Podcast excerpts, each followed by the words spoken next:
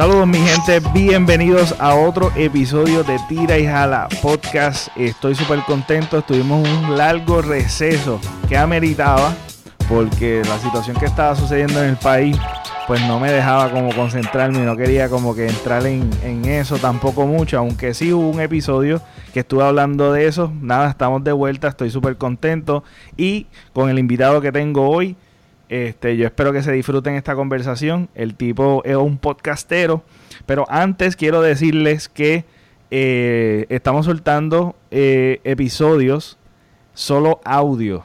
Eso significa que, este, mira, síguenos en las plataformas de podcast.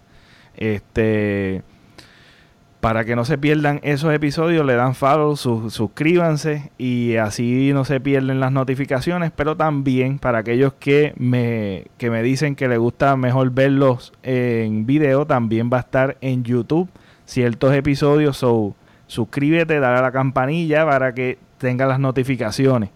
Este en particular lo estoy grabando, aunque usualmente este tipo de, de episodio yo lo grabo solamente audio porque es vía telefónica pero como quiero, como llevo, llevo tiempo sin soltar nada en ningún lado, pues nada, yo dije, mira, yo lo voy a hacer este para que me vean, para que me vean a mí y para que yo, para aquellos que les gusta ver los episodios, pues este nada, se lo estoy haciendo exclusivamente a ustedes. Así que gracias por este vernos, por escucharnos, por el feedback, por absolutamente todo. Simplemente que lo estén escuchando y me digan este, opiniones de ustedes o lo que sea, es gratificante saberlo. Así que nada, sin más preámbulos, quiero comenzar presentando a este individuo que también es un podcastero, me tuvo en su podcast, lo tengo en el mío, este, ahora mismo. El tipo se llama Manolo Matos, que es la que hay Manolo.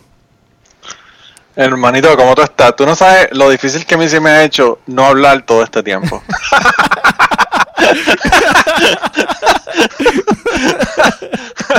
dicen, dicen que en mi podcast yo no dejo hablar a los, invitados, así que, pues, pues mira, para, que ustedes vean que yo me puedo quedar callado cuando hace falta quedarse uno callado. como tres minutos calladito ahí, hablar, este, escuchándome. La introducción, realmente la introducción yo la hago. Este, después que yo tengo el invitado, pues yo lo hago después, pero nada, esta ocasión pues me tiré para ir practicando, haciéndolo cuando está mi invitado. Este... Decidiste, hacer la, esto antes por, por si acaso yo me enojaba y me iba a venir encojonado. pues fíjate, ya tú sabes lo que yo lo hice porque es que realmente quiero eh, tan pronto termine, termine el episodio, este soltarlo hoy mismo. Por eso es que ah, estoy... Sí, o sea que tú vas a estar en mi podcast esta semana y yo en el tuyo, qué brutal. Sí, así que el, el, el, el, el nuestro fue ayer, ¿verdad? Que tú lo soltaste o lo soltaste hoy. Salió el lunes, sí, salió el lunes. Ok, está bien, salió el lunes. Así que pues chequense, él tiene un podcast que se llama Cucubano, fanático de Tony Croato. Eh, Tony Croato realmente es una, una, una gloria boricua, aunque no era boricua. Vamos a ponerlo de esa manera. El tipo era el tipo era más boricua que Ricky, que Ricky Rosselló. eh, así. Pero, pero esa canción, mano, esa canción es de Tite Curé, que Tite Curé es eh, parte del patrimonio boricua, ¿verdad? Tite Curé le escribió música a todo el mundo y todo el mundo quería que Tite Curé le escribiera canciones a ellos. Así que, eh, para los que no sepan, ¿verdad? De ahí fue que saqué el nombre. La gente, yo no sé, hasta Susan Soltero, cuando la tuve en mi podcast, creía que yo era cubano.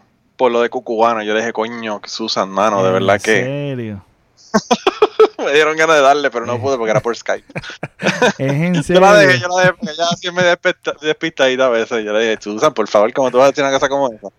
Con este acento boricua que yo tengo, ¿cómo va a ser, cómo va a ser cubano? ¿Y cómo, hace, hace cuánto tú estás en este mundo del podcast? Yo, yo empecé el 10-10-10, 10 de octubre del 2010. ¡Wow! Diantre, mano, tú eres una leyenda ya, brother. Ya lleva para una década casi montón de tiempo. Lo que pasa es que pues yo comencé con el podcast Aterrizar. Que el podcast Aterrizar todavía se sigue grabando, pero yo no estoy participando en el podcast Aterrizar. Yo solo dejé a los compañeros con los que yo grababa. Eh, y ellos siguen hablando, hablando de eso. Que era un podcast sobre ateísmo y eso. Y ese podcast pues nada, con todas las malas noticias que estamos recibiendo día a día, yo no quería hablar más de malas noticias y pendejadas y dije, déjame buscar cosas más positivas en mi vida. Y le dije a los compañeros que iba a dejar de hacerlo. Eh, eso fue hace como un año y medio. Y pues nada, dejé de, grabar a teorizar. Ellos siguen grabando allá. Yo de vez en cuando me doy la vuelta. Y, hablamos de un par de cosas. Pero, pero pues todavía teorizar sigue, aunque no conmigo. Y entonces yo empecé cubano hace, bueno, en el 2015, agosto del 2015. Así que ya vamos para cuatro años. Ok. Después de después del podcast de autorizar, yo empecé a hacer uno que se llama De Cachete. Y De Cachete era supuestamente para hablar de todo, pero me conseguí unos co-hosts que eran demasiado políticos y todo lo que hablábamos era de política. Ah, y la política está chévere, para mí me afecta eh, demasiada la política. Demasiada política me afecta. Yo puedo hablar de política un poco, pero todas las semanas hablando de política y trayendo los mismos temas y las mismas conclusiones de que la colonia es lo que está jodiendo a Puerto Rico. Eh, pues nada, dejamos de hacerlo y entonces comencé con cubano y comencé polifonía, que es de música, que todavía polifonía lo estoy haciendo con una chica que es de México, eh, que se llama... Y todo esto tú lo haces, todo esto tú lo haces este vía Skype. Sí, sí. Ah, yo he tenido episodios que han sido grabando con la persona, obviamente, pero la mayor parte los estoy haciendo por Skype porque estoy viviendo en Kentucky y pues imagínate, conseguir invitados en Kentucky está, está, difícil. Está difícil. Está difícil. Ok, entonces, por cómo, cómo quisiera como enfocarme entonces en Cucubano, que es este, pero ya veo que tú eres una persona espiritual. Sí, súper espiritual. Está buscando energía positiva, este, quieres algo más positivo en tu vida. ¿Sabes que Eso, eso, eso fue, después que yo me di cuenta de que la religión era una mierda, como tú te diste cuenta, entré en esa etapa de, spiritual non-religious, ¿verdad? Y después me di cuenta que eso de spiritual, there's no such thing. Así que entonces ya dije, ah, esto, es una mierda y lo dejé todo a un lado.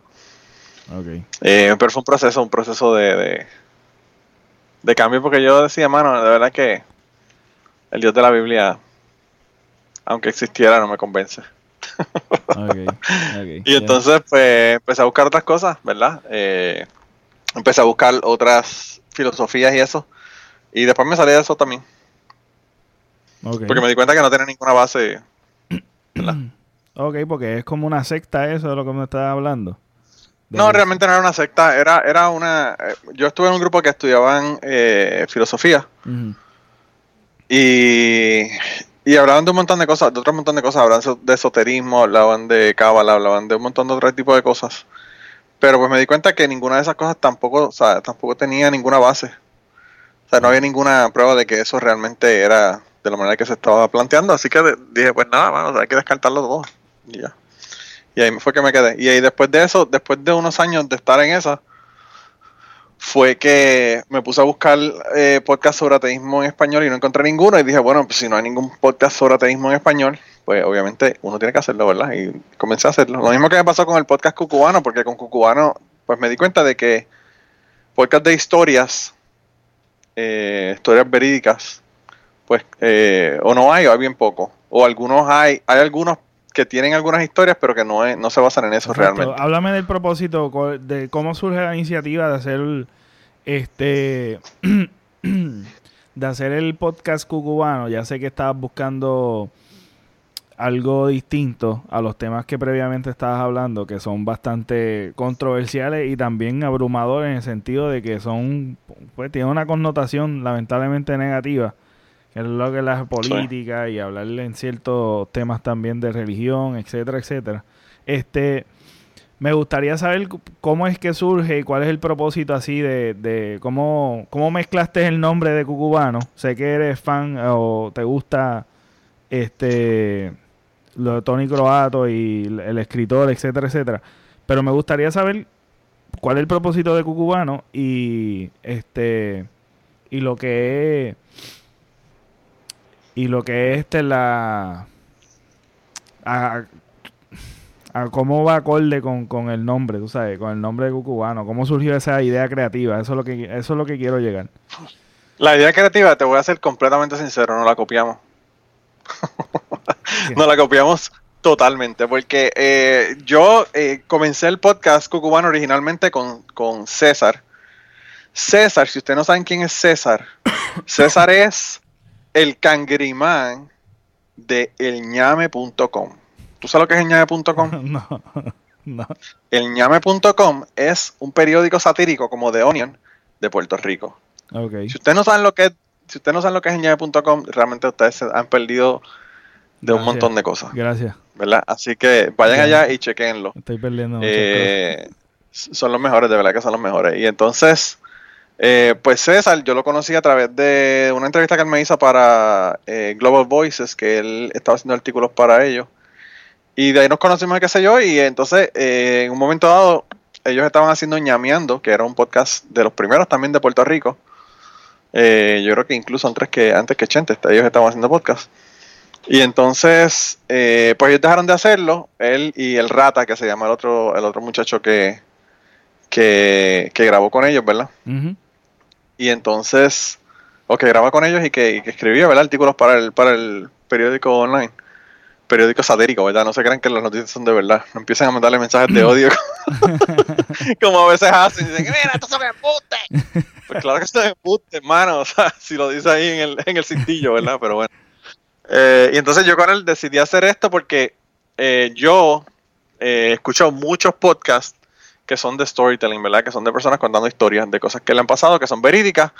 Eh, eh, mi favorito en inglés se llama Risk, para que ustedes tengan una idea.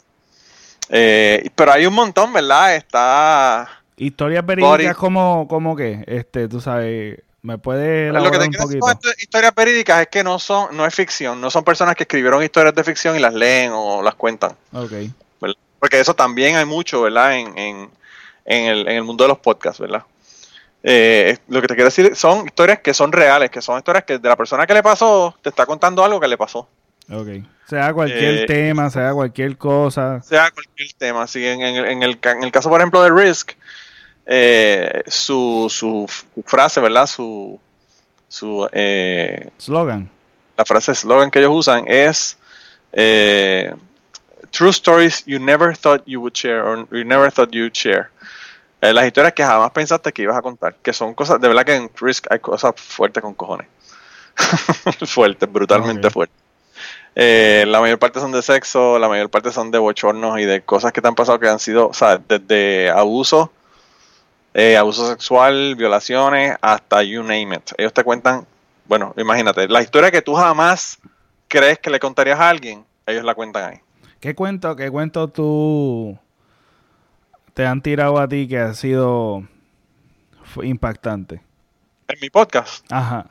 Un, con un episodio que sea que tú recomiendas siempre.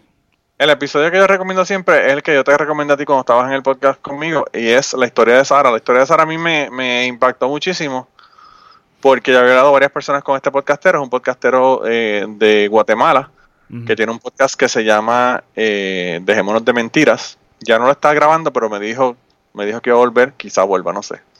El caso es que Él- eh, no- ok, para no. todos los que me están escuchando, es él está hablando de eh, la historia de Sara, que es el episodio número 34 del podcast cucubano. Él tiene como 200, so para que ustedes vean más o menos, pues tienen que bajar bastante para que puedan encontrarlo, pero pues nada, era nada, lo si ponen, lo ponen en Google, le ponen eh, le- la historia de Sara Cucubano y ya sale en la Ah, primera. bueno, pues más fácil, mira, ahí está. Sí, Sí, es, más- es más fácil conseguirlo así por Google. Eh, pero ahora, ahora si, si ustedes bajan el, el podcast y se suscriben al podcast, pueden, pueden acceder a todos los episodios y ver todos los episodios desde el primero hasta el último. Y, ahí busquen títulos eh, de los que les llame la atención. La historia de Sara me impactó porque fue una historia que me contó Chapín, que es el nombre que él usa en su podcast. Eh, pues él me, él me contó eso después de haber terminado de grabar un podcast. Y cuando él me cuenta eso, yo ya no estaba grabando. Que es un error para las personas que escuchan este podcast, que son podcasteros y que están comenzando. Nunca apaguen la jodida grabación. Ever. Porque ustedes no saben qué va a pasar después, que le van a contar o que le van a decir. Eh, claro está, obviamente, después que le cuenten la cosa y se les caiga la quijada, usted le dicen, tú me permites poner esto en el podcast, pídale permiso, Sí, tampoco que de hecho cosas eso nos sucedió a nosotros, que estábamos hablando, eh, hablamos al Sí. principio un montón de, de sobre política Y después empezamos con el episodio y esa parte de política, yo no sé si tú la llegaste a, la vas a usar o la usaste. Todo eso lo estoy, yo lo estoy usando. Lo que hice fue que lo puse, lo voy a poner en Patreon. Ah, ok. Para las personas que me tienen en Patreon. Eh, generalmente yo lo que hago es eso. Si, hablamos antes o después algo que está interesante y que pienso que no se debe perder, lo pongo en Patreon. Y además yo hago episodios en Patreon que son especiales solamente para Patreon. O hago check-ins o les hablo de cosas que me están pasando. Eh, que son adicionales, ¿verdad? Hay como 50 como 50 cosas que he puesto en Patreon adicionales que duran entre de 15 minutos a una hora, hora y media. O sea que eso. Hay un montón de cosas allá. Pero a nivel el caso es que él me contó esta historia y a mí me impactó tanto que yo le dije: Mira, tienes que volver y contarme esto cuando esté grabando. Y él vino y me, me contó la historia. Y es, una historia. No les, voy a, no voy a decir nada. Vayan allá y escúchenla. La historia de eh, Sara. Pero, o sea, eh, eh, una historia fuerte. Ok, ¿de qué? ¿Me puedes decir un tema por lo menos? ¿De qué, de qué tema? ¿Cómo, cómo tú lo clasificas? Él, él es de Guatemala. Ajá. Se mudó para Nueva York y en Nueva York trabaja en un edificio. En este edificio, él conoce a esta chica, se enamora de la chica, empiezan a salir. La chica es judía, los papás son judíos de Israel. Eh, y la familia, la otra familia se opone a que ellos salgan. Eso es como de amor, una historia de amor complicada. Una historia de amor trágica, vamos a ponerla de esa trágica. ok, ya saben, no, spoilers, no anda.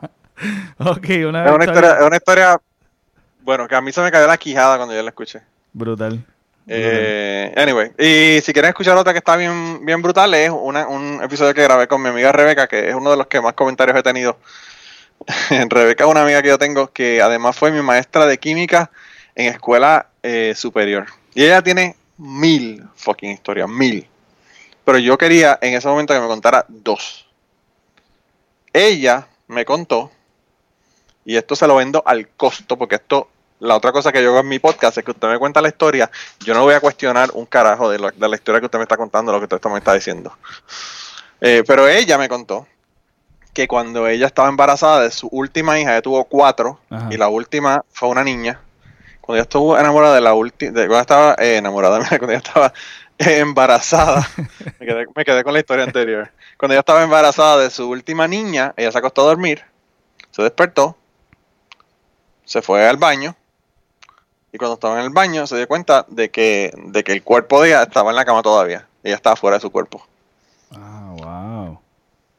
Y ella compartió esa noche con su hija, porque su hija era parte de ella, porque era, estaba embarazada de ella. También estaba fuera de su cuerpo. Y la niña se llama Laura en este momento, es abogada en Puerto Rico, ella es mayor de edad. Y, y le dijo, mi nombre es Laura, y la conoció antes de haber tenido a su bebé. Y ella nos cuenta toda la historia. Y la otra historia que me contó, que yo la viví con ella porque yo estaba cogiendo clases con ella cuando esto ocurrió, fue que había un tipo que estaba haciendo una extracción de arena en el pueblo de Utuado, que es de donde yo soy. Y eh, en ese. Ella estaba, eh, ella estaba cuestionando los permisos. El esposo eh, era abogado, o es abogado. digo era porque era su esposo, no porque no sea abogado ya. se divorciaron, pero el caso fue que su esposo era abogado y entonces empezaron a cuestionar esa extracción y esos permisos que le dio el Departamento de Recursos Naturales porque estaban haciendo cosas que no estaban dadas en el permiso, ¿verdad? Estaban sacando una arena de unos lugares donde se supone que no sacaran y haciendo unas cosas que no eran que no eran eh, como el permiso acordaba. Y entonces el tipo era mafioso que estaba sacando el haciendo la extracción de esa arena y le tirotearon la casa. Eh, se fueron con una semiautomática y le pegaron un cojonal de tiros de frente a la casa. Al, punto de que entraron balas por las ventanas y ella me dice, esto se lo voy a poner como spoiler, pero ella me dice que, que la, cosa que más le impresionó en esa, en esa situación fue que una de las balas que entró por la ventana le dio al... Ella tenía colgado la ropa de niñas escuchas de su, de su hija, ¿verdad? De esta misma que te acabo de decir que estuvo con ella supuestamente antes de que naciera. Y la bala entró por la ventana y le dio en uno de los, de los, eh, en el pecho, ¿verdad? En uno de los eh, parchos que se tienen, la que, que, tienen en, la cinta esta que cruza. Sí. O sea, que donde, donde, donde estaba el corazón de la niña, ahí mismo la bala. Wow. Eh, En la ropa de la pared. Y, y los cuartos de los nenes estaban en el frente de la casa, por donde tirotearon la casa. Y, y ella se vistió para inmolarse y se le apareció el cabrón tipo ese en la, en la oficina. Y adiante. Así que, pero, pero, pero, a las personas que van a escuchar esto, eh, que me parece que es el episodio número 4, eh, a las personas que van a escuchar esto, entiendan que Rebeca, mi amiga Rebeca, le digo mamá Rebeca, imagínate lo mucho que la quiero. Eh, es una persona que vive entre este plano y el otro plano. Ella está. ella está. entre, entre la calle y la allá. Entre el más acá y el más allá. No, no, o sea, ella, ella es una persona que. Lo que, lo que tú llamas espiritual, eso es ella. Y ella, pues, trabaja a esos dos niveles. Okay. Subir. Y todo va a dar unas explicaciones y dice unas cosas, se reúne con una gente eh, para, para tratar de establecer unas energías de protección. Eh, vayan y escúchenlo, está bien interesante. Pero yo he tenido historias de todo, he tenido historias de personas que, que han hecho negocios con personas y los han pasado por la piedra. He tenido historias de sexo totalmente locas. Tuve un chico, un chico que me contó anónimo que, que él había tenido sexo con su cuñada y llevan cinco años teniendo sexo con su cuñada y su esposo no lo sabe. he tenido historias, he tenido historias de, he tenido historias de un muchacho que es amigo mío, que es escritor de Puerto Rico, que era parte de la secta de los testigos de Jehová y se mudó para Puerto Rico para salir del yugo de su familia y de, la secta, ¿verdad? Como tal. Eh, él fue abusado sexualmente mientras estuvo en la, secta de los testigos de Jehová. Ah, y él se fue para Puerto Rico, no tenía dinero y estaba estudiando en la universidad, en la Universidad de Puerto Rico, y él tuvo que prostituirse para poder pagar la universidad. Ah, y me contó sobre eso. Y pregúntate algo, ¿cuál es, eh, ¿de dónde viene, de dónde tú crees que viene la pasión de, escuchar este tipo de historias? ¿Qué, qué... yo creo que es voyeurismo, voyeurismo crudo. No, realmente yo, yo lo que, lo que yo quise hacer con mi podcast es eh, hacerle ver a la gente que todas las personas, a pesar de que nos podemos ser muy diferentes y podemos decir, diablo, esta persona está loco o lo que fuera, todas las personas somos somos más o menos la, misma cosa, ¿verdad? No importa la cultura, no importa el país, no importa el color, no importa nada de eso. Todas las personas queremos lo mismo, todas las personas necesitamos amor, todas, todas las personas necesitamos una casa, un techo, todas las personas necesitamos lo mismo. Entonces, pues, yo creo que las historias unen a la gente. Porque tú puedes juzgar una persona por ejemplo, esa historia que te conté de, de, este, de este amigo mío, ¿verdad? Eh, que la, la, historia se llama una, una puta humilde. Se llama el, el, episodio porque ese es el nombre de su libro. Él escribe un libro con las memorias de, de lo, que, de lo que él pasó, ¿verdad? Durante este periodo. Eh, uno puede juzgar a las personas y decir, mano, está cabrón, mira que ese tío ahí que prostituyéndose, que cojones, que esto, que lo otro, y empezar a juzgar a la gente, ¿verdad? Pero cuando uno escucha la historia, pues uno tiene que pararse y decir, espérate, mano. Este tipo lo violaron cuando tenía 5 años. En la iglesia, cabrón. Este tipo se lo llevaron y grabaron videos de sexo con menor de edad con él. Wow. Este tipo fue abusado por su familia. Su mamá le rompió los dientes de al frente con una cuchara porque no quería comer. O sea, entonces tú te pones a pensar y tú dices, coño, o sea, no, es una enseñanza. Eh, es que también es súper gratificante. A mí me encanta conversar con la gente. A mí me encanta... Me encanta esto, tú sabes, a mí el jangueo, y yo le he dicho muchas veces, a mí el jangueo me gusta, este, me gusta más por el hecho de sentarme a hablar con, las, con, con los panas. Este, sí, a mí, qué sé yo, yo no sé bailar, yo no, no soy un experto bailando ni nada de eso, este, pero me encanta el hecho de que, mira, vamos a salir y hablar. Y una de las cosas que cuando a un niño adolescente creciendo en el barrio, este, las cosas que me gustaban era escuchar la historia o las cosas que otras personas podían, este, eh, contarnos, ya sean de embuste, ya sean de vacilón, ya sean cosas que sean reales o cosas que hayan sucedido.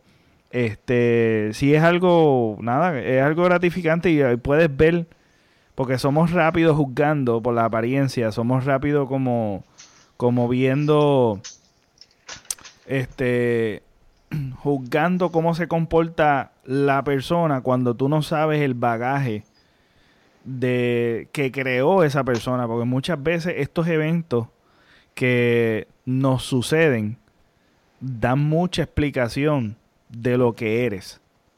Claro. Este, pero me, me, me da mucha curiosidad que estamos hablando de ciertamente cosas que nos, de alguna manera u otra, nos enseñen, eh, nos pongan a meditar, nos pongan a, evaluar más la vida y aprender de las experiencias aún de los demás. Y uno le puede sacar mucho valor a esto. Y también es un el desahogo, el poder contar tu historia y que tu historia esté, esté ahora mismo grabada en onda de sonido, es increíble, tú sabes, ya sea escrito, ya sea en video, sea como sea. Que podamos contar una historia también es, es gratificante, pero en lo positivo que tú le estás sacando a esto, este, o la luz del cucubano, que tú le estás sacando esto en tu vida, ¿qué, qué, qué, qué le has podido sacar? By the way, eh, no, te, no te termino la historia de cómo será el, nombre. hay otro podcast, hay otro podcast en Estados Unidos que se llama The Moth, ¿verdad? La, mariposa nocturna. Que es el, el Risk es el que más me gusta, pero The Moth es el más famoso. Llevan como 20 años haciendo esto. Eh, y hacen shows en vivo donde las personas cuentan sus historias. Y hay otros shows en donde tienen un, un, un sombrero donde la gente pone su, su nombre y si te escogen, tú cuentas tu historia, la historia que tú quieras en el, en el stage, ¿verdad? Ese día. Pero anyway, el caso es que The Moth, ellos le llaman The Moth porque cuando antes la gente se sentaba a contar historias y tenía una luz prendida, ya sea en una fogata como hacían los antiguos o con una bombilla como hacemos nosotros ahora. Claro, y acá eh, hay pues una tradición también de sentarse como en Navidades a contar cosas misteriosas y qué sé yo en una fogata. Claro. Pues eso, es, pues llegaban obviamente mariposas nocturnas por la luz. Y entonces por eso ellos le llamaron The Moth. Y por eso yo le llamé cucubano, porque en Puerto Rico, cuando tú te sientas en el patio a contar historias, ¿qué es lo que llegan? Pues cucubano. Los cucubanos. Y le puse cucubano con la intención, eh, premeditación, alevosía, y ventaja, porque pues cucubano es una palabra boricua, ¿verdad? La usan en Cuba también, pero es una palabra, una palabra bien, eh, bien caribeña, ¿verdad? Eh, no le puse no le puse luciérnaga, que sería la palabra que utilizan en el resto del mundo. Eh, porque quería que se identificara, ¿verdad? Que es de Puerto Rico. Pero pues, como, el de cubano, pues la gente se confunde, pero bueno, esos son otros 20 pesos. Pero sí, mira, eh, la cuestión de, lo de, lo de las historias, yo, yo estoy de acuerdo contigo por, por eso, porque como tú dices, mira, mano, nosotros en el podcast de nosotros, si ustedes van y escuchan Cucubano esta semana que estoy con Pepe, eh, ustedes se van a dar cuenta que al final empezamos a bullear y, a, reírnos y a molestar con el George, ¿verdad? Que es.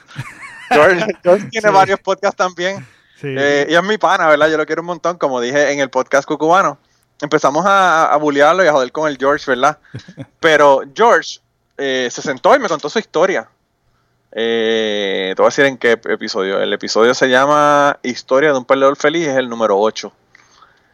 Eh, yo creo que tú vayas. Yo creo que la gente que jode con el George y que eh, piensan que es annoying o que piensan que el tipo no aporta, ah, eh, ¿verdad? Siempre es lunes y todo eso. Vayan allá y escuchen ese podcast 8, la historia de él. Su mamá, para que ustedes tengan una idea, el George se crió solo. A veces él estaba dos, tres días solo en su casa con 10 años porque su mamá era adicta a la heroína y no llegaba. Y él tenía que comer salchichas y whatever, lo que encontrara en la casa para poder eh, sobrevivir. básicamente. Y vestirse solo por la mañana, y irse a la, escuela solo por la mañana. Entonces, esas cosas hacen que uno diga, what the fuck. No, que uno ve, uno cambia la perspectiva completamente. O sea, a veces... Y entonces, pues, ¿sabes? Y, cambia la perspectiva de la persona, ¿me entiendes? Es como que, wow, de dónde tú provienes, de, de, todo. Tú sabes, la historia de cada persona es tan, eh, es tan distinta, pero a la misma vez nos trae, nos trae tanta enseñanza. Eso es, lo, eso es lo más que a mí me encanta. De verdad que es lo y aparte de que, aunque, aunque no sea una persona que tú, o sea, aunque no te cambie la opinión del George, vamos a poner lo que sea, whatever, que no te cambie la opinión del George, cuando tú ves personas que son adictos o personas que son hijos de adictos, pues tú los vas a tratar diferente porque ya conoces qué es lo que está ocurriendo, ¿verdad? Sabes, sabes las cosas por las que ellos tienen que pasar. Su mamá, by the way, murió de HIV. Y él le dio sida y se murió por estar intercambiando agujas. Eh, y bueno, y él y ahí me cuenta también este de que él se metió a luchador, él fue luchador también.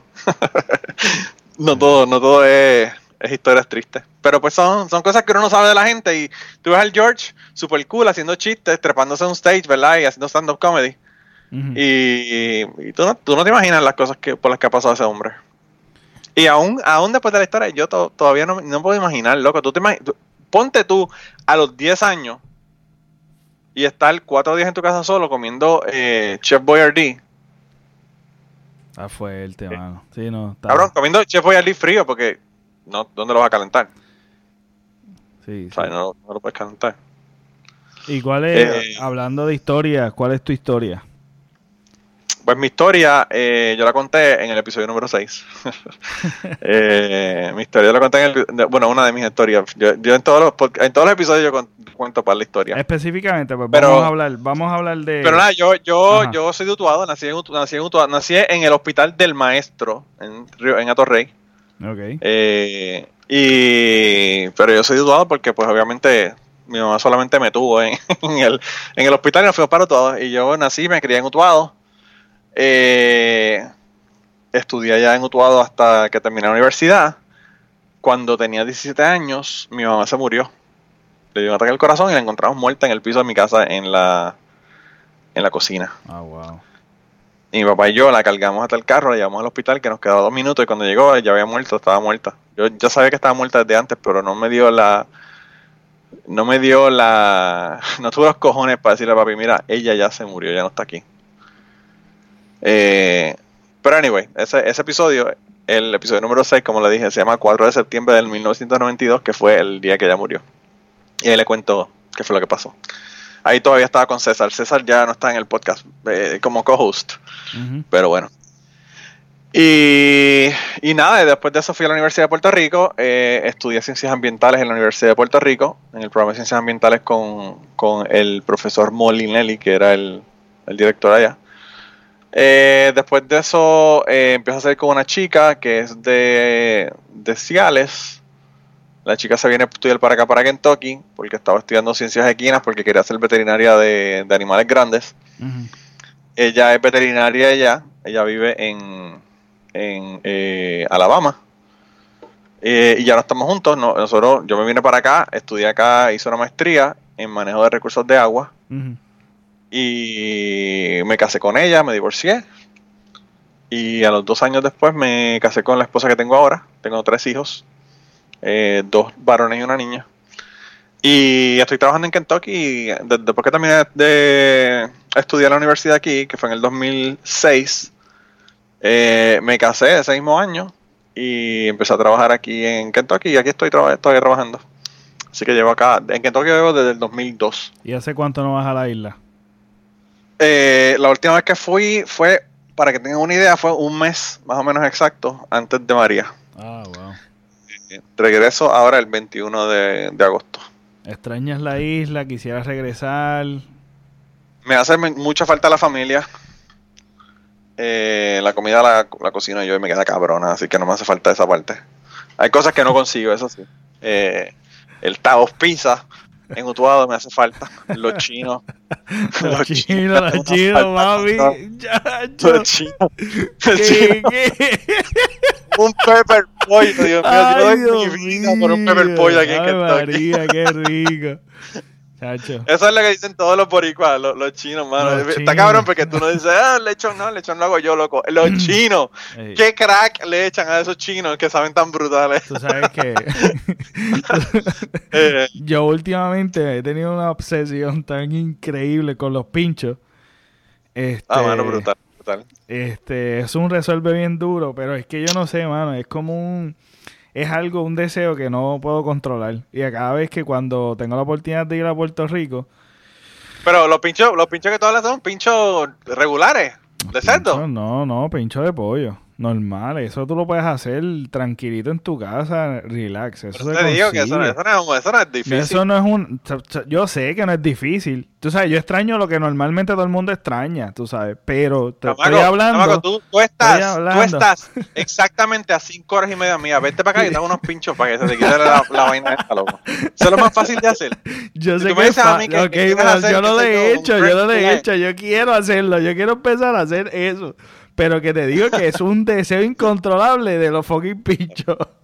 Y hay, cosas, que uno desea de esa manera. Sí, es bien raro, es bien raro, pero nada. Pero, mano, las personas que nos están escuchando desde Puerto Rico, cuando, ustedes quieren dar una vuelta por la isla y ustedes vayan a Utuado y entren a donde están los dos puentes en la entrada del pueblo de Utuado, a mano izquierda ustedes van a mirar y hay un templo que se llama Tavos Pisa. Tavos Pisa. Y ustedes se van a arrodillar. Tavos Pizza. Yo quiero ir. Ahora tengo curiosidad. No, no, loco, loco. Cuando ustedes tengan tiempo, googleen Tavos Pizza y miren la foto. Nada más en Google. Eh. Dense la vuelta por allá y, me le dan saludos a Tavo que estudió conmigo. El pues tipo, mano, las pizzas están cabronas. Mira, pues vamos para Tavo, vamos para Tavo. Y yo voy a, voy a sacar una foto y se la voy a enviar a este, a hacerle fiero hacerle fiero no, yo bendito, pero si yo voy el 21 del mes que viene, antes de eso tú vas a ir, porque yo voy a comerme una pizza de dos pisos, probablemente el 21 o el 22. ¿El 22 de, de agosto?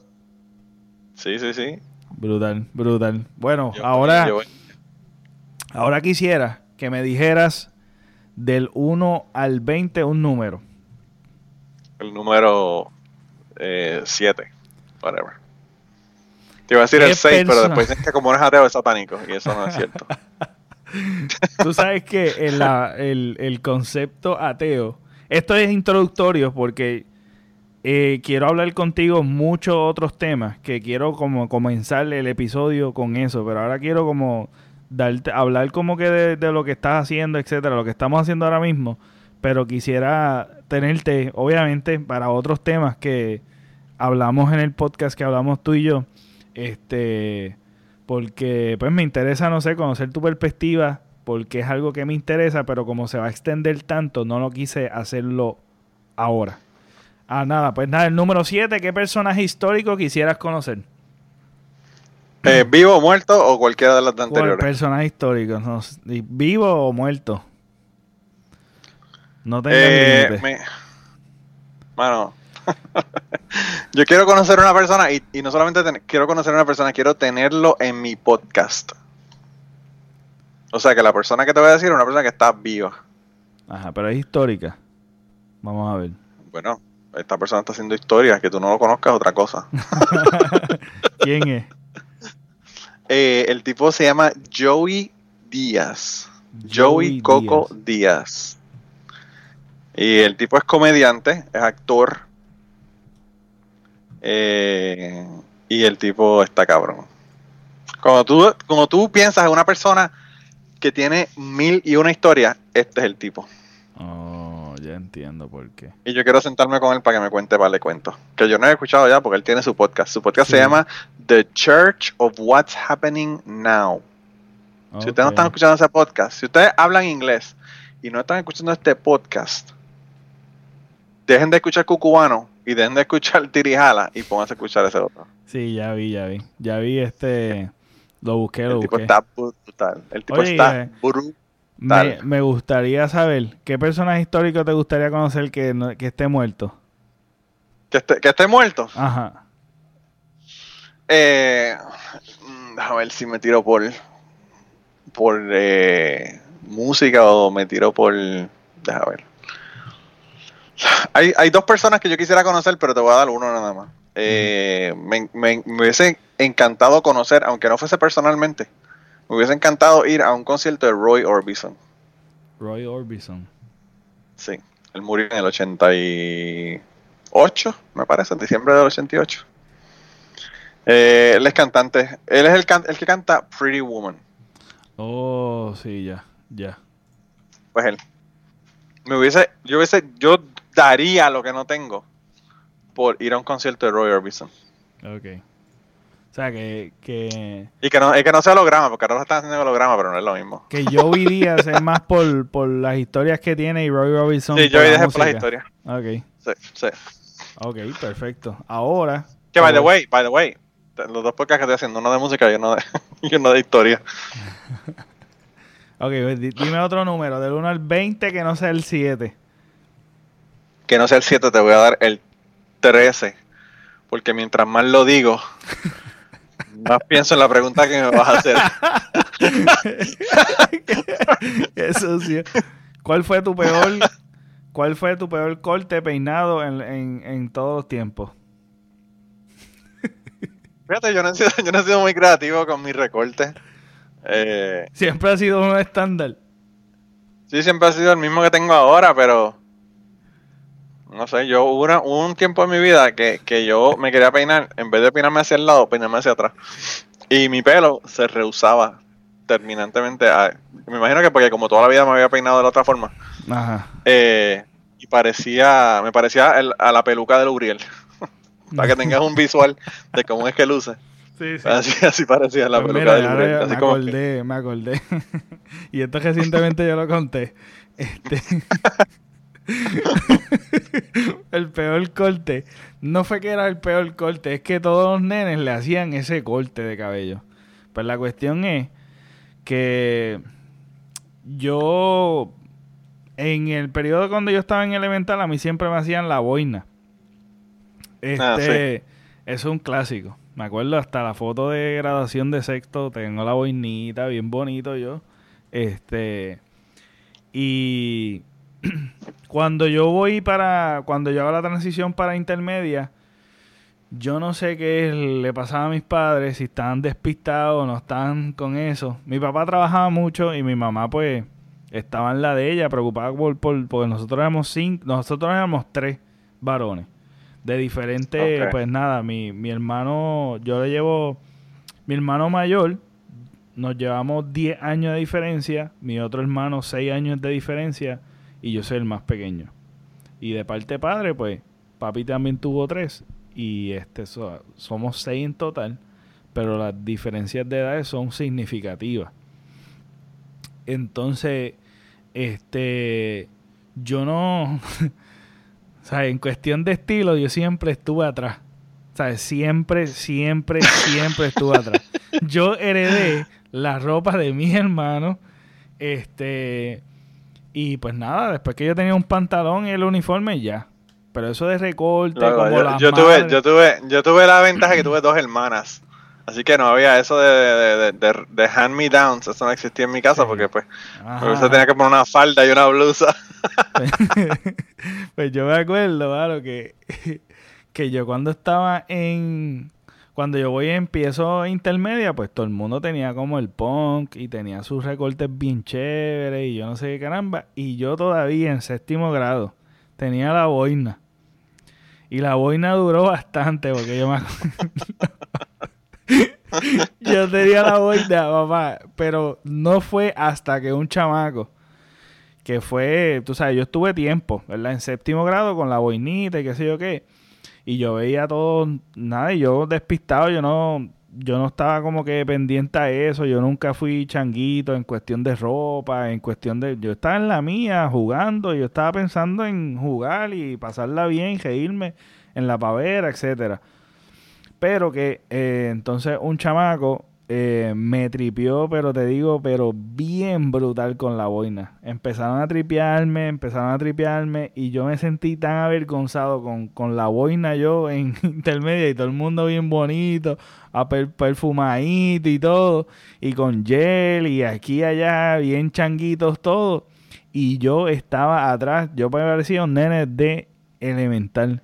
Y después de esa vergüenza que yo pasé, yo dije, yo dije a mi papá, papi, yo quiero otro recorte. Yo quiero otro recorte que me están tripeando. Y te hicieron, y te hicieron el de, el de Fresh Prince of Bel Air. el flat top. Pues mira, me hicieron, me hicieron este, el punk. Me hicieron un punkcito ahí, este, con mi hermano. Me hicieron un fake bajito, algo así. Yo no me acuerdo bien el primer recorte, pero Sé que no fue, se, se acabó la boina, tú sabes, se acabó la boina después de la vergüenza. Y después fue otro papelón porque fue que este no usaba gel. Y cuando me crecía el pelo, me decían, pero chico, pero ¿por qué tú no te pones gel? Mira para allá qué pelo tú estás. Y yo no sé qué. O sea que yo aprendí de todas estas cosas de corte de cabello, de moda, etcétera, etcétera, a cantazo y a vergüenza, brother. Y a tripeo. Así literalmente. Porque nadie en casa se sentaba y decía, mira, tú sabes, eh, vamos a comprarte esta ropita que te veas bien. No, eso era como que... Y yo tampoco estaba pendiente porque yo he visto chamacos sea, nenitos y chamacos a esa edad que son que tienen un ojo para, ah, yo me quiero poner esto, me quiero poner aquello y tienen su estilito y todo. Pues yo no. Yo no. So, me acordé de esa historia. Y personajes históricos que me, me gustaría conocer, muertos, que estén muertos, me encantaría conocer. El primero que siempre pienso es Albert Einstein. Este.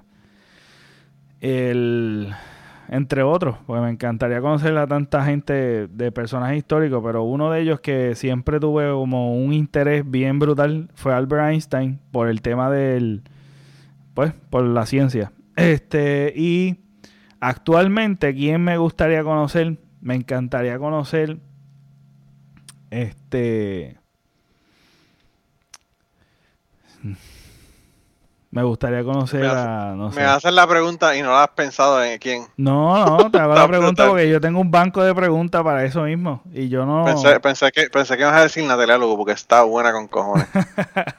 no, no, me gustaría, me gustaría sentarme en el podcast con Andrés Jiménez. Ese, ese es uno de los que me encantaría tener.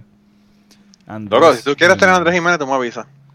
Andrés Jiménez. A mí me, me encantaría, bro, de sentarme varias veces. Ese es uno de, mi, de mis sueños. Mira, loco, eh, ¿te acuerdas que te hablé de mi maestra de química que se llama Rebeca que hizo el podcast conmigo, verdad? Ajá. Andrés Jiménez, íntimo amigo de ella. Mira vaya, que Pero íntimo amigo de que se queda en su casa cuando va a dar conciertos en Utuado y toda la pendeja. Wow. Sí. Bueno.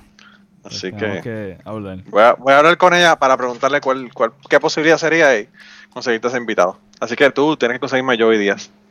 yo vivía. el intercambio, intercambio. Bueno, una. Yo, le mandé, yo le mandé un mensaje para que tuviera en mi podcast y, y me dijo que no iba, que esta, esta vez no iba ni porque él tiene familia aquí donde yo vivo, por aquí. La esposa, ¿verdad? en, el ah, oeste de Kentucky. Me parece que es en el oeste de Kentucky, en Tennessee, en Peduca, me parece. Como a 20 minutos de mi casa. Y cuando él vino a, Louisville, para un show que tuvo aquí en Louisville, yo le mandé un mensaje, le dije que si iba, que si iba a venir a Paducah, eh, y me dijo que, que esta vez no iba a venir. Y yo dije, ah, bueno, está bien. Ok. Pero él no va a estar en mi podcast. Poco a poco, poco a poco. Él siempre se la pasa quejándose de que la gente le pide para estar en podcast porque es que de verdad que el tipo es, tremendo. Sí. Yo no, yo me, me, gustaría tenerlo, pero creo que no lo voy a tener. No, no, no, no, no, te quites, no te quites, sigue.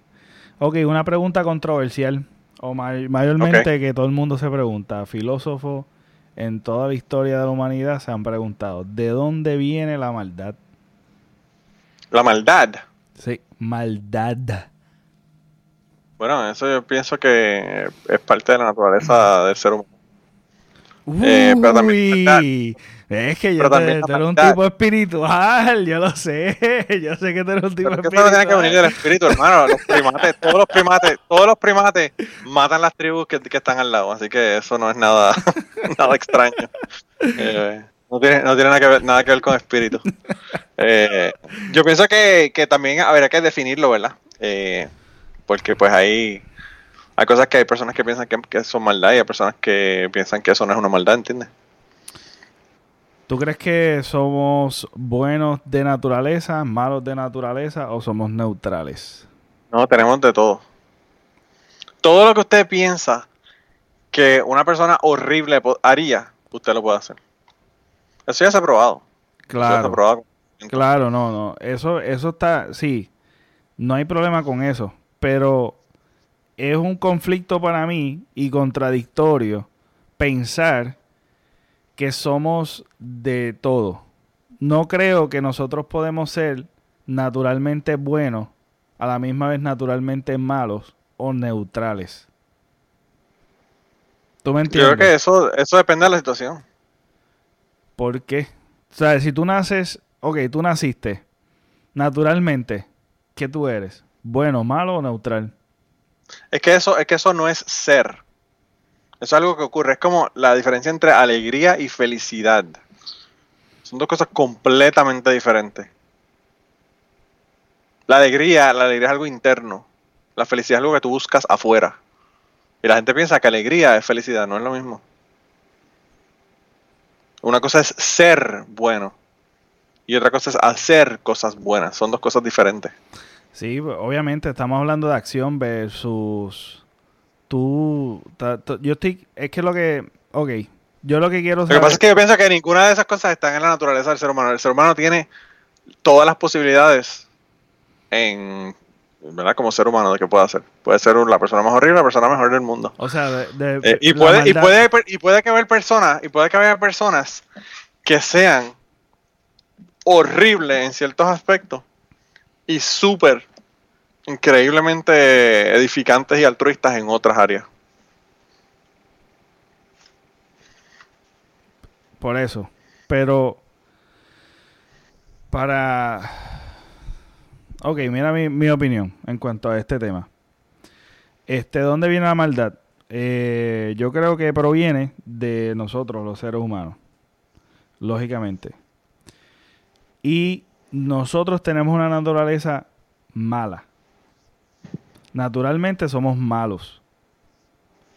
sí, pero son ideas religiosas que, que te han metido en la cabeza que te las vamos a quitar cuando hablamos de religión. somos malos, ok. Eso, bueno, esa es mi opinión. Ese, no, no, es, no es que sea mi opinión, eso es, bueno, sí, es mi pensamiento. Porque, por el hecho de que después, la, lo que es en cuestión de la educación, lo que es la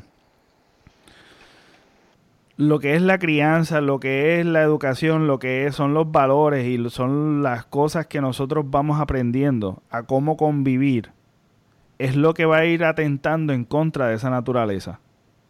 ¿Me entiendes? Porque sin reglas, sin, sin, esta, sin este, en este mundo que vivimos con bombardeado de tantas reglas, de tantas leyes, de tantas cosas, este, sin, sin estructura, sin educación, si tú le quitas todo eso, naturalmente nosotros nos vamos a comer los unos con los otros. O sea, que hay No necesariamente, hay, hay lugares en donde esto no ocurre. Sí, pero existe. Eh, es que existe ya entre, entre ellos, aunque no hayan las reglas o las leyes en un gobierno que lo dictamine, para tú poder sobrevivir y tener esto de, sobrevivir en la raza o por lo menos en la comunidad, no podemos estar comiéndonos uno y hay unas reglas que son innatas que se van sembrando por medio de la educación. Y yo no estoy hablando de la educación académica, yo estoy hablando de la educación a nivel familiar, comunidad, este y sí, de la sociedad. Yo entiendo, yo entiendo lo que tú me dices, pero no, no, no estoy de acuerdo en que somos malos. Tenemos todas las posibilidades, en mi opinión. Sí, tenemos todas las posibilidades, pero se desarrolla esa, esa posibilidad de uno poder convivir, aunque porque es que es difícil decir que yo soy neutral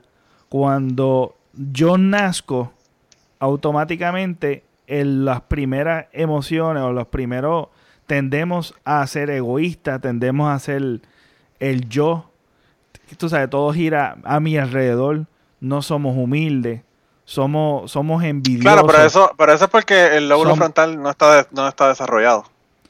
Es una cuestión meramente fisiológica. Fisiológica, pero bueno, es que es difícil si, si quitamos si quitamos la esencia que somos como seres humanos. El aspecto emocional, el aspecto físico y el aspecto espiritual. Porque sí, yo creo que tenemos un aspecto espiritual. ¿Me entiendes? Está bien, tú me puedes definir lo que tú quieres, ya, lo que tú llamas espiritual. Eso lo podemos hablar en otra ocasión.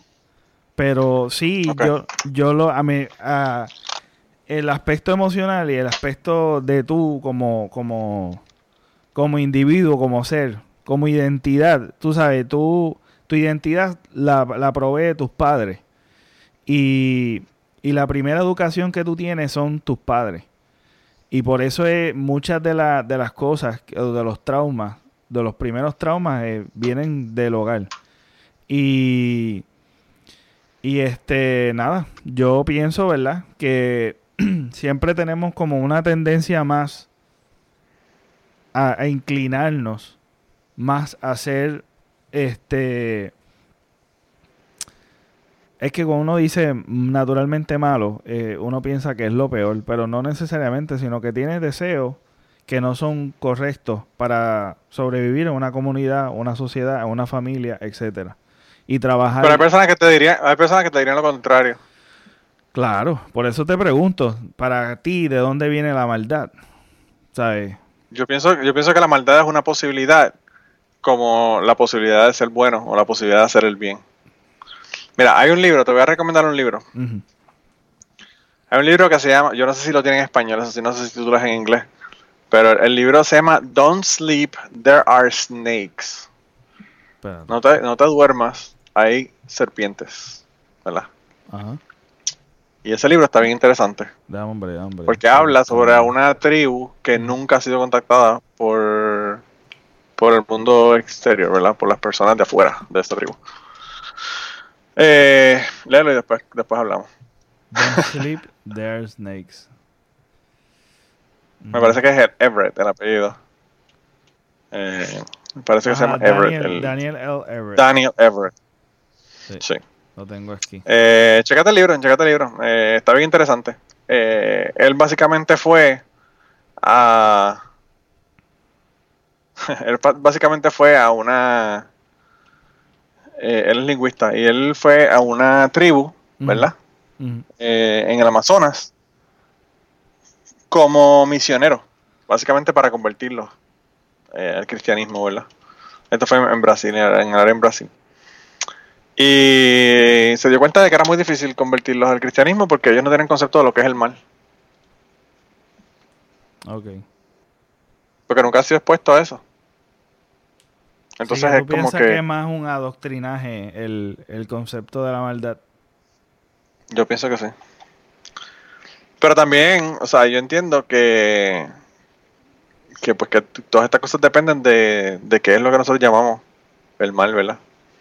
Hay personas, por ejemplo, que tú dices, hay personas que están actuando mal, por ejemplo. Para una persona actuar mal, por ejemplo, hacer algo que es mal o malo, es eh, tener preferencias sexuales hacia el mismo sexo.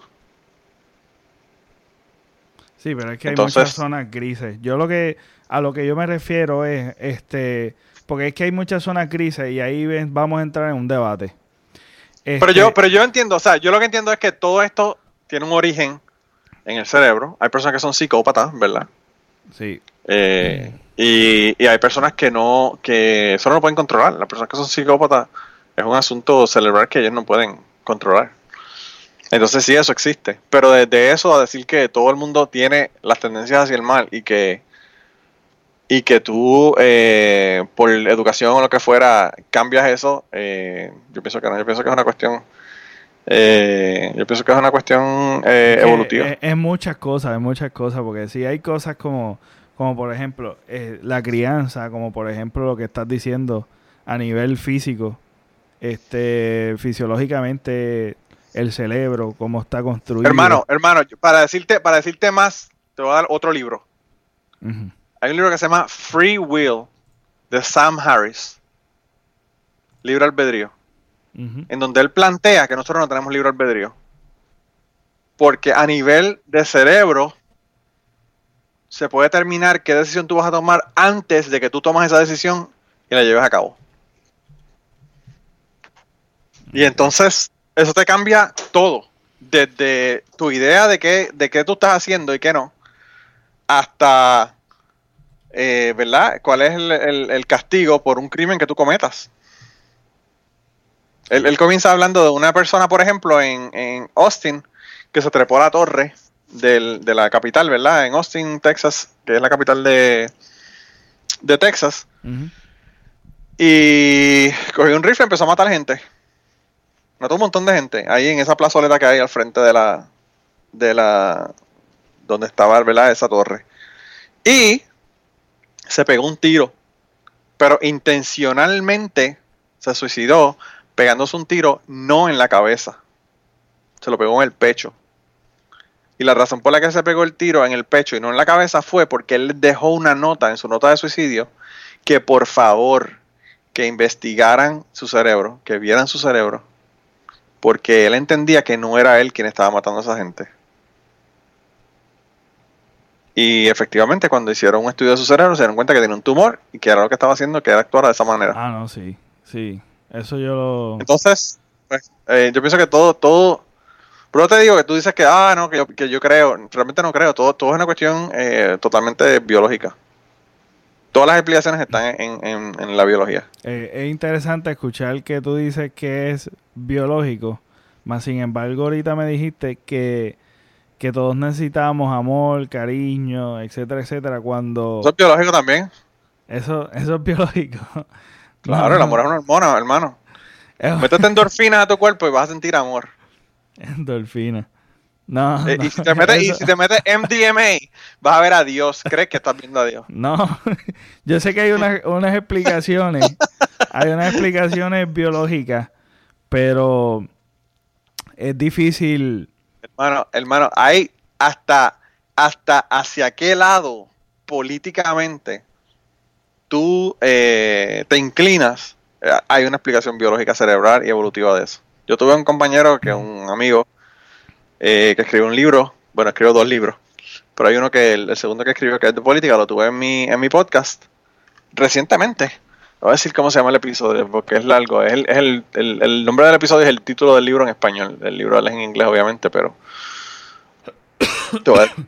a Héctor García y es un eh, psicólogo evolutivo.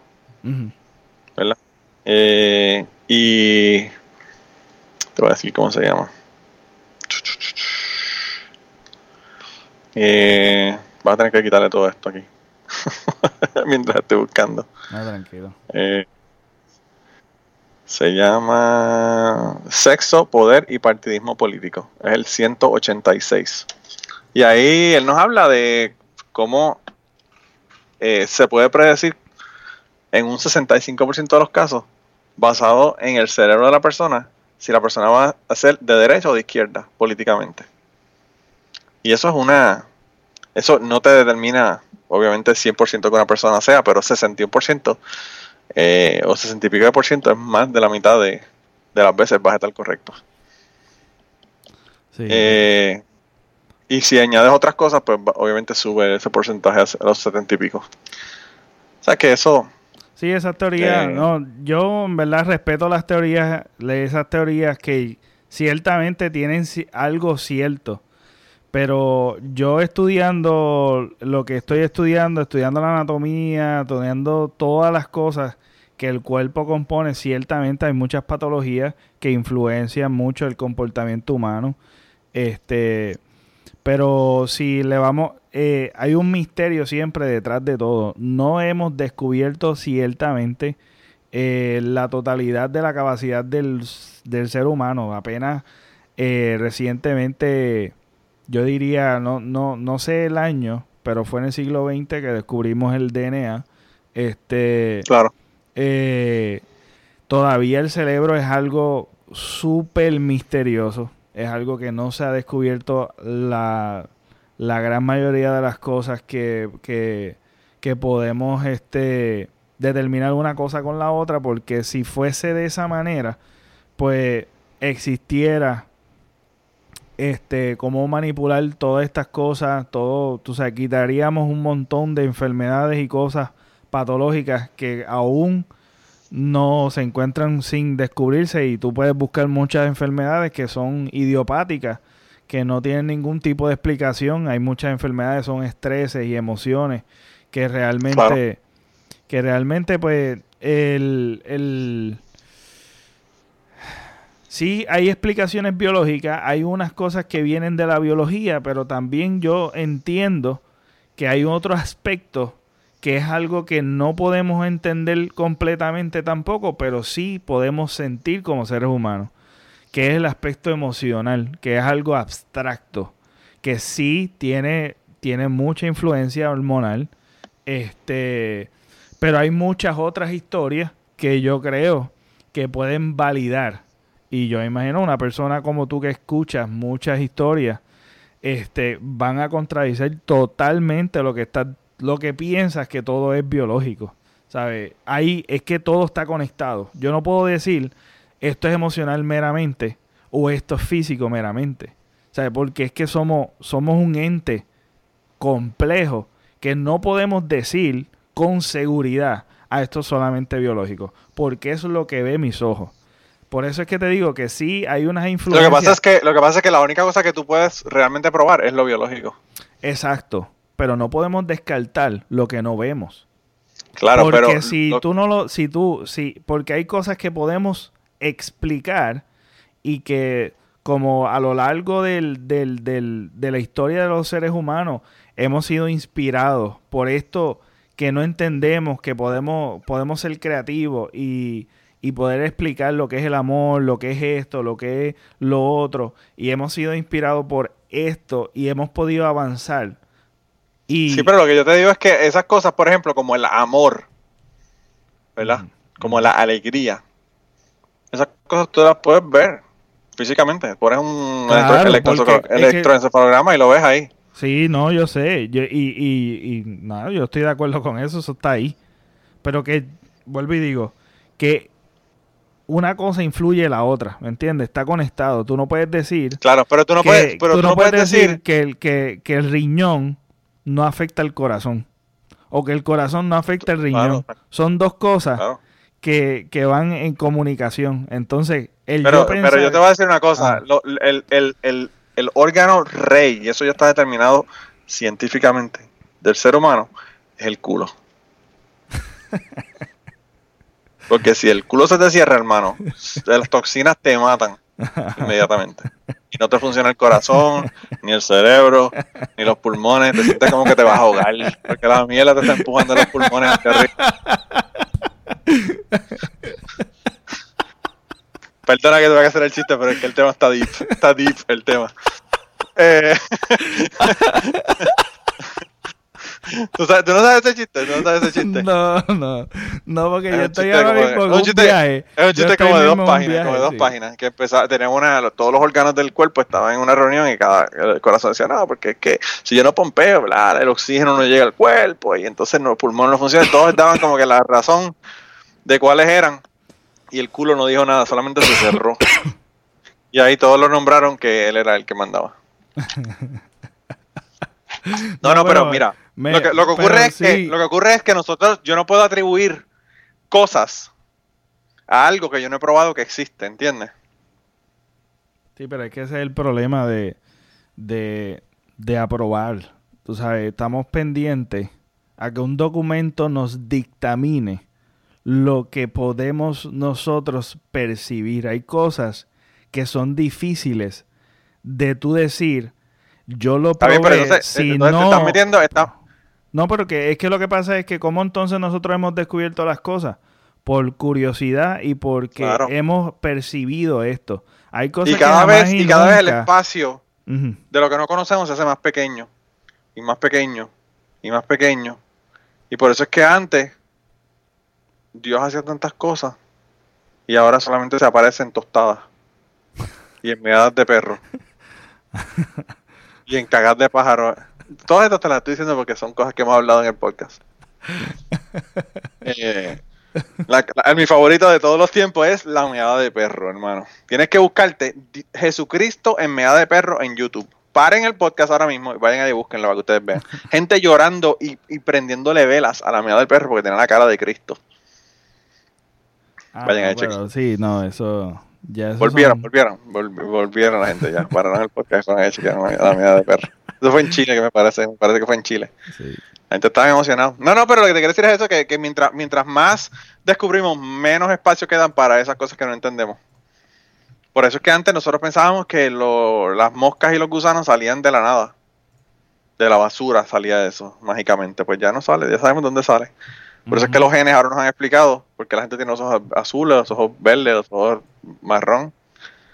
Eh, y, mientras más comenzamos a, descubrir cosas, ¿verdad? O, realmente la ciencia es solamente, no es, un, no es un papel que te diga lo que vas a creer o lo que no vas a creer, es, es un, una forma eh, para eliminar, ¿verdad? La, la, objetividad de la persona que está observando lo que está observando. Es, una, es, un, es un, un, mecanismo para tú llegar a una conclusión y decir, esto no fue mi opinión, porque si otra persona vaya a hacer esto, va a encontrar esto también. Sí, pero es que es Y si la otra persona va y lo hace y no lo encuentra, pues ya te das cuenta que hay un problema. Claro. Claro, pero es bien difícil encasillar todo esto en meramente ciencia. O sea, jamás y nunca vas a poder encasillar todo en la ciencia. Por eso es que existen otras, otras maneras de tú poder ver la vida. Y yo creo, ¿verdad? ¿verdad? Todos tenemos nuestro tipo de espiritualidad, ya sea y las personas que pues no quieren, no, no, no lo ven así, pues magnífico. Pero no, no, es que, o sea, yo soy una persona que a mí me encanta la ciencia y leo mucho la ciencia, pero el yo poder tratar de explicar todo esto basado en la ciencia y, y estas son preguntas que lo que hacen simplemente es explicar lo que podemos observar y lo que podemos probar en, en el momento, pero... Pero pues nada, estas son cosas como más filosóficas y más más allá que cuando tú chocas con que todo tiene que ser probado y tiene que ser bajo documento. Nada, la ciencia no prueba nada. En realidad la, ciencia sugiere de que esto puede ser una explicación A. Exacto. Pues por eso que dentro de la misma ciencia hay una hay un misterio y hay algo que no lo puede Lo que pasa es que lo que pasa es que con las cosas que tú me estás mencionando eh, pasa como con pasa como con los extraterrestres, por ejemplo, ¿verdad? Ajá. ¿Tú sabes cuánta gente decía que veía extraterrestres en la década de los 70. ¿Verdad? Sí, hubo un tiempo así. Sí, ¿tú sabes por qué? Ajá, ¿por qué? Porque ahora nosotros tenemos un fucking teléfono que tiene una cámara. Y antes no había eso. Ah, no, sí. Por tanto, tú puedes decir que viste un extraterrestre. Más fácil mentir, claro. ¿Tú te crees que eso es lo que sucedió en Lo mismo con Bigfoot, lo mismo con toda esta mierda. Tú sabes, mira, hubo, hubo un, tipo un, un eh, investigador, ¿verdad? Además era doctor de, de, sala de emergencia en los Estados Unidos que, que, pues la gente contaba de que habían salido de su cuerpo, bla, bla, bla, y él los había vuelto de nuevo a traerlos de nuevo a su cuerpo, y que habían visto desde arriba la sala de operaciones y toda la pendeja, ¿verdad? ¿Tú sabes lo que él hizo? encima de los gabinetes de la sala de emergencia, escribió cosas. Y cuando la gente le decía eso, le decía, ok, ¿y, qué decía en los gabinetes? Nadie le pudo decir qué decía en los gabinetes.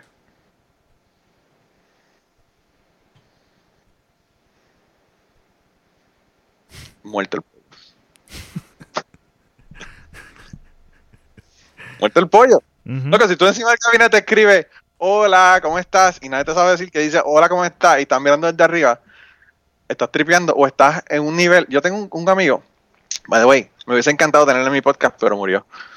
Eh, yo tengo un amigo que, que murió en el 90 y, ¿qué? No, en el, como en el 2000, 2001 por ahí.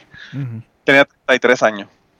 Iba caminando por la, por la facultad, por, por, la, por la, universidad y eh, se murió. Le hicieron dos autopsias, una en, en Colorado y una en Costa Rica y nunca, nunca averiguaron cuál fue la causa de muerte.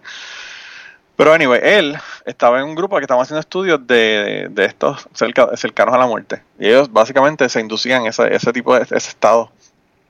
Y lo que ellos estaban determinando, que, que obviamente no, no sé en lo en qué terminó el estudio, porque ellos pues obviamente estaban haciendo el estudio y él murió. Pero lo que determinaron es que el tuvo y toda esa pendeja que uno ve es, por falta de oxígeno al cerebro. Era lo que ellos habían determinado. Eh, y él se prestaba toda la pendeja. Él básicamente se moría y lo volvían a revivir y toda la pendeja. Era una cosa bien loca. Estuvo como. Bueno, tú eres demasiado joven para haber visto esa película. Había una película que se llama Flatliners, que era un grupo de gente que hacían eso. O sea, se iban en flatline intencionalmente para, para regresar y ver qué era lo que veían. Súper interesante. Pero han habido unos estudios, unos estudios ahí bien, bien interesantes. Ahí han habido estudios sobre la oración, por ejemplo, que, que realmente son bien decepcionantes para las personas que creen en la oración. eh, eh, hay, hubo un estudio sobre la que, que, que, ¿verdad?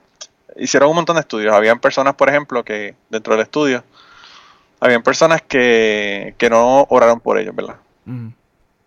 Habían personas que habían personas que estaban orando por ellos y ellos lo sabían. Habían personas que estaban orando por ellos y ellos no lo sabían. Eh, tú sabes, tienen diferentes grupos, ¿verdad? ¿Tú sabes cuál fue el peor grupo que salió eh, en recuperación? ¿Cuál? Las personas por las que estaban orando que sabían que estaban orando por ellos. No sé si fue que le dio performance anxiety o qué carajo fue lo que le dio, pero esas fueron las personas que peor salieron en el estudio. Eh, hay un montón de cosas bien interesantes.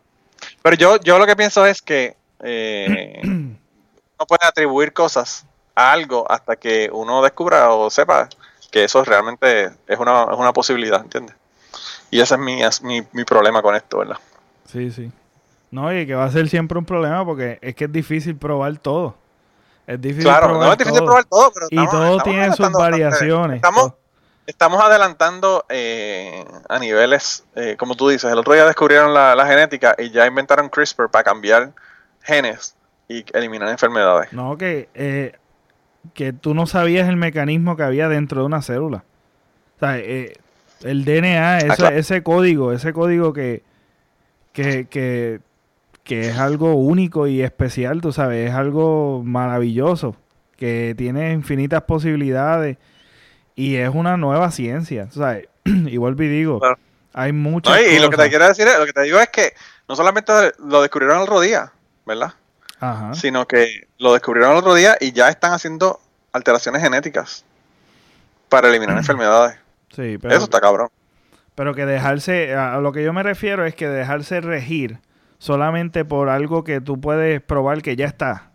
O sea, que, que yo digo, ah, este, pues esta rueda pues va de aquí, de A a B. O sea, yo no necesito, o sea, hay cosas que yo no, no, yo no me puedo dejar llevar mi vida o buscar, o sea, eh, buscar la, la manera de que un papel me diga que la rueda me lleva de A a B, ¿me entiendes? Eso es lo que yo me refiero, que hay cosas que no... Es que, es que no, es, no es el papel el que te está diciendo. La, la, la mm. cuestión es, la rueda va de A a B, ¿por qué va de A a B? Por y ahí es que tú investigas por qué es que va de A a B. Pero realmente no es que te lo diga y, y que por eso es que por eso es que va de A a B. Lo que tú estás averiguando es por qué eso es de esa manera. Bueno, ya saben más o menos lo que va a estar sucediendo en el próximo episodio. Yo voy a escribir porque, porque al fin y al cabo encontré a alguien que básicamente va a estar debatiendo conmigo. Y eso es lo que me gusta. Este, yo lo que voy a hacer para el próximo episodio, yo voy a hacer, vamos a hacer unos temas y yo lo voy a compartir con él y vamos a estar hablando de todos esos temas aquí y vamos a ir viendo las diferentes perspectivas de él y mía y pues, me imagino que vamos a coincidir en algunas y en algunas no. Y eso es lo que me gusta. Pero, pero vamos, vamos a hacer algo todavía mejor que eso. que la gente que nos está escuchando mande las preguntas. Exacto. Sería bueno. O sea, que el que me está escuchando, si quieres enviar preguntas también, sugerencias, todo lo que sea, sería súper. O temas, ¿verdad? O temas, no tiene que ser una pregunta, puede ser una sugerencia de tema. Porque. ¿Verdad? Lo que ustedes Porque hay muchas cosas. Yo siendo una persona súper pienso bien diferente en cuanto a esto. Este, me gustaría pues, no sé, compartir con una persona que piensa totalmente distinto a mí. Así que ese es Manolo Mato, el que, acabas de escuchar de Cucubano. Gracias Manolo, de verdad. Este es un placer hablar contigo, brother. Y gracias, gracias por la invitación. Realmente, realmente pienso que este tipo de conversaciones eh, hacen más falta. Hace falta más, conversaciones como esta y menos conversaciones sobre si Maripili va a sacar un calendario nuevo o no. no, y que eh, también es un alivio ahora, brother. Que después de tanto estrés político, dejar de hablar de política. Esto se va a poner peor. Esto, esto no está, esto no está totalmente resuelto. ¿Ya tuviste lo que pasó hoy? Sí, por eso. Es un revolú. Entonces yo lo que no quería era hablar de eso contigo. Y hablar de cosas. Así que, bueno, gracias por... Nos, nos extendimos un poquito. Gracias por sintonizarnos. Eh, sigan a Manolo Matos en todas las redes sociales como ¿cómo? ¿Ustedes seguimos? Eh, bueno, en Twitter me consiguen como Manolo Matos. El podcast lo consiguen como Cucubano Pod.